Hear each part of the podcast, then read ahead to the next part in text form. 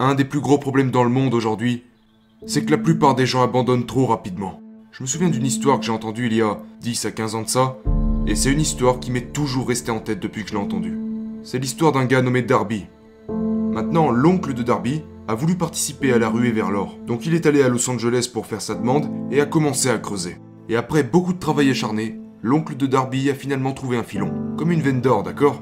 Alors ils ont dissimulé leur travail, puis ils sont rentrés chez eux. Ayant besoin de machines minières pour extraire davantage d'or, l'oncle de Darby a collecté des fonds pour financer les machines qui les aideraient à ramener l'or à la surface. Après avoir emprunté beaucoup d'argent, Darby et son oncle ont voyagé partout sur le site en question afin de faire fortune. Tout allait pour le mieux. Vous savez, ils ont rapidement amassé suffisamment d'argent pour rembourser leurs dettes, tout allait bien, et ils étaient surexcités à l'idée du profit qu'ils pourraient en tirer. Puis, soudainement, plus rien.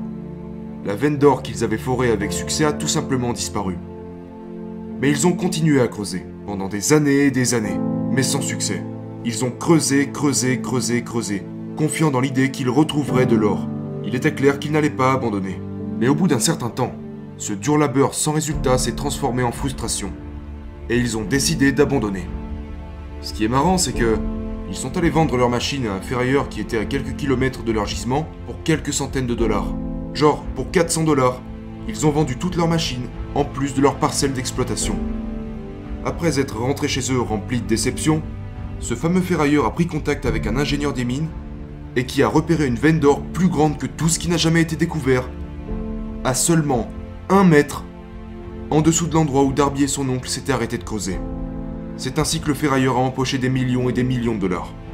Quand l'oncle de Darby est rentré chez lui, il a remboursé tout ce qu'il avait emprunté et était déterminé à apprendre de son erreur qui avait été celle d'abandonner trop tôt.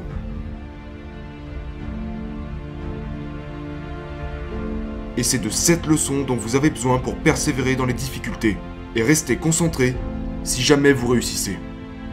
Donc si jamais vous avez envie d'abandonner vos rêves, souvenez-vous que vous pourriez être à seulement un mètre d'eux. Cette histoire est toujours restée dans ma tête. Donc il y a des moments dans la vie où vous pensez que ça ne marchera pas. Au point où vous pensez avoir tout essayé. Et peu importe à quel point vous voulez quelque chose, ou à quel point vous avez travaillé dur. Parce que peut-être, juste peut-être, que ce n'est pas encore le moment. Et quand vous arrivez à ce point, dans tout ce que vous faites dans la vie, souvenez-vous de cette histoire. Rappelez-vous que c'est justement à ce moment que vous êtes au plus proche de l'atteinte de votre objectif. Vous êtes sur la dernière ligne droite, à tout juste un mètre de l'or. N'abandonnez jamais, ne vous arrêtez jamais. Comme Winston Churchill l'a dit une fois, jamais, jamais au grand jamais, ne cédez en rien de grand ou petit, d'important ou dérisoire, si ce n'est face à l'honneur et au bon sens.